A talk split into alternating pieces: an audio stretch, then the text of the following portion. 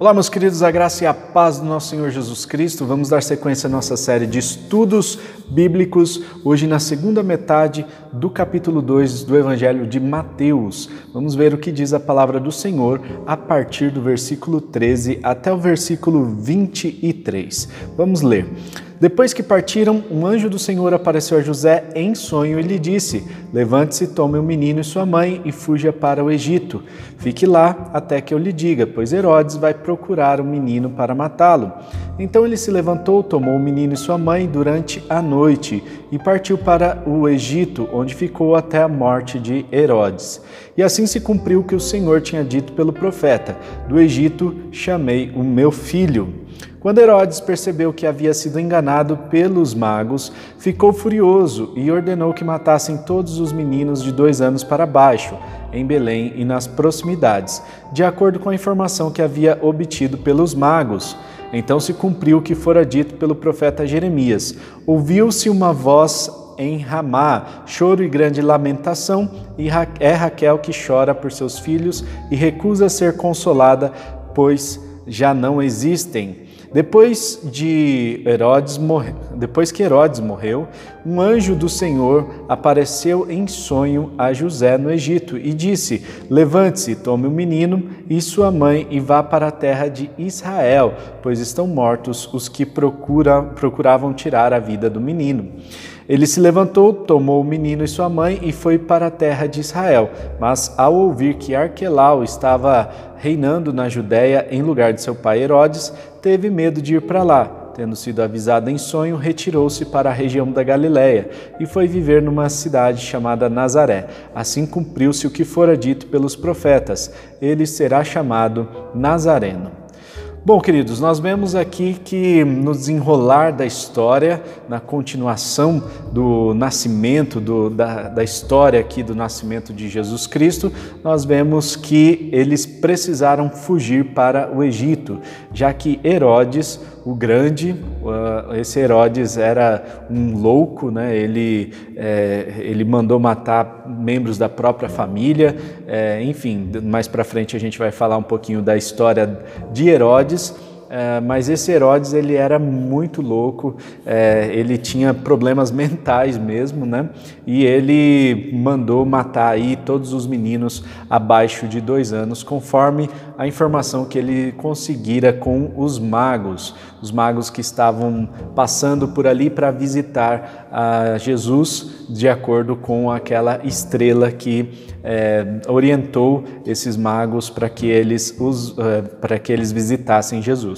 Você pode perceber que o Evangelho de Mateus é cheio de citações do Antigo Testamento, já que o propósito de Mateus é conectar o Antigo com o Novo Testamento, fazendo aí essa intersecção, né, mostrando para todos os judeus que Jesus é o Cristo, é o Rei dos judeus, né? Era é o Messias, aquele que é, todos estavam aguardando. E por isso, é, Mateus ele se orienta, ele parte do princípio de colocar aí muitos textos do Antigo Testamento e por isso nós vamos ver aqui uma chuva de textos do Antigo Testamento, mas isso é muito importante porque dá ao Evangelho de Mateus essa característica peculiar de ser um evangelho que é embasado com os versículos do Antigo Testamento. Nós vemos aqui que é, existia um, o versículo lá de Oséias, no capítulo 11, versículo 1, né, e diz lá: Do Egito chamei meu filho. Claro que é, eles foram pegando aí, né, o próprio Mateus se apoderou de textos do Antigo Testamento, é, não exatamente textos messiânicos, mas textos proféticos que foram adequados para o contexto messiânico. E nós vemos que é, tudo isso casou muito bem. Uh, o Evangelho de Mateus é rico por causa disso, porque Mateus ele teve essa, essa audácia, né, e inspirado pelo Espírito, ele consegue é, colocar todos esses textos do Antigo Testamento de uma forma muito clara para a gente, é, mostrando que os textos proféticos não eram apenas de cumprimento é, instantâneo, né, um cumprimento ali naquele momento, é, logo após a sua profecia proferida, mas agora também no tempo, nos tempos de Cristo essa profecia estava sendo cumprida. Né? Então, Herodes ele percebeu que havia sido enganado pelos magos e ficou iradíssimo, manda matar todas as crianças eh, de Belém e aos arredores. Nós falamos no devocional anterior um pouquinho sobre Belém. A cidade de Belém, é, na verdade, é, significa casa de pão, né? Bet é casa, Lehem é pão, né? E nessa casa de pão nasce o pão da vida, Jesus Cristo, né? Mas a Belém ela é citada na primeira vez no Antigo Testamento, lá no livro de Gênesis, quando é contada a história de Raquel. Raquel, a segunda esposa de Uh, de Jacó, né? E aí uh, Jacó se casa com Raquel e Raquel era estéril mas de repente, já com, com uma certa idade, ela engravida, uh, no final de, de sua vida, ela engravida e uh, ela dá luz a um filho. É, e esse filho né, causou muito sofrimento para ela quando nasceu. Né? Raquel morreu logo após o parto desse filho e ela deu o nome de Benoni, que seria filho do meu sofrimento filho do meu sofrimento, porque ela sofreu muito ali para é, dar a luz a essa criança. Logo depois, Jacó muda o nome de Benoni para Benjamim. Né? O único filho de Jacó é, com Raquel, a esposa que ele amava, é, então essa, esse filho passa-se a chamar Benjamim, que significa filho da minha destra.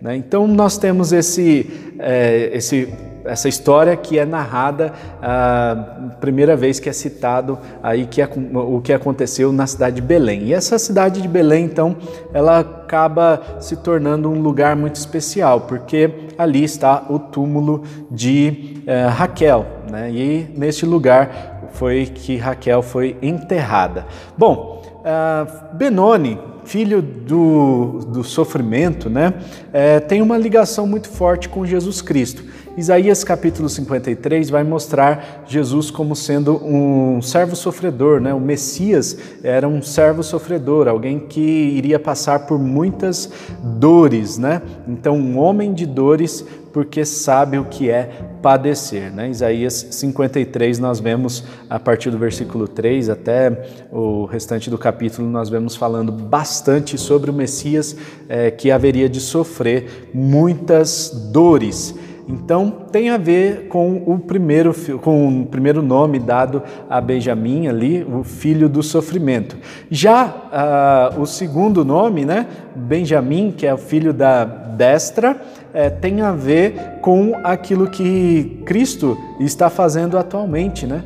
Ele depois da ressurreição está à destra de Deus. Né? Então, olha só que ligação interessante de Belém com Jesus Cristo e com toda essa história de Raquel, Benoni, Benjamim, eh, Cristo, né, filho da, eh, do sofrimento, homem de dores, né, e o filho da destra que agora está assentado à destra. Né. Então é interessante nós pensarmos nessas conexões porque Deus não faz nada sem nenhum propósito, né? Então nós percebemos que Deus tem um propósito muito especial para que Jesus Cristo nascesse em Belém, porque essa cidade tem algo especial.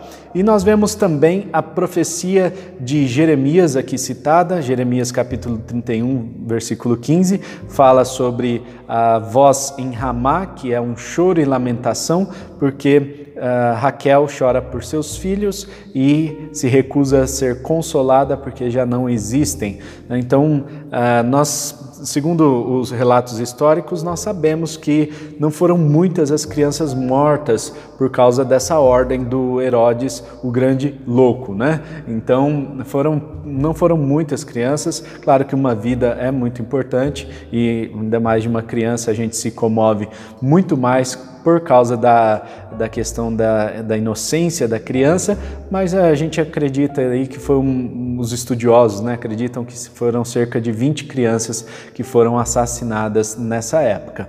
Uh, Jesus ele foge para o Egito por meio de um sonho que José teve para que ele fosse para lá e aí ele ficou protegido até que Herodes morresse.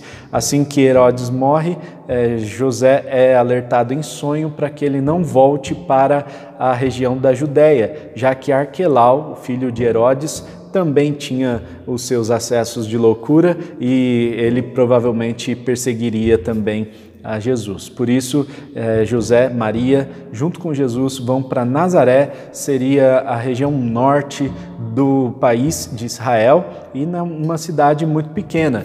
Nazaré era era uma cidade pequena, era uma cidade que é, tinha muitos camponeses, era uma cidade mais tranquila, uma cidade do interior, né? É, e nós vemos que havia uma profecia é, de Isaías, capítulo 11, é, que diz que ele será chamado Nazareno.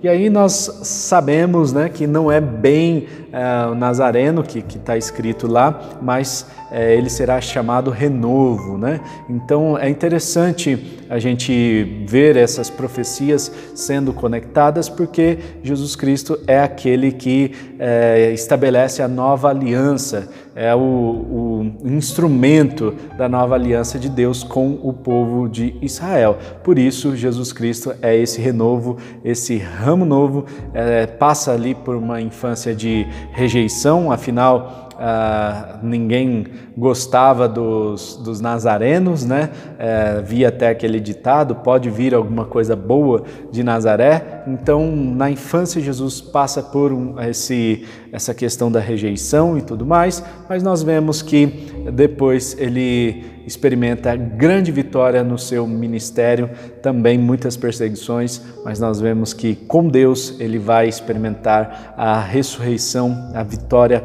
sobre a morte, nos eh, tornando eh, então o primogênito, aquele que ressuscitou primeiro para que a gente pudesse também ressuscitar com ele.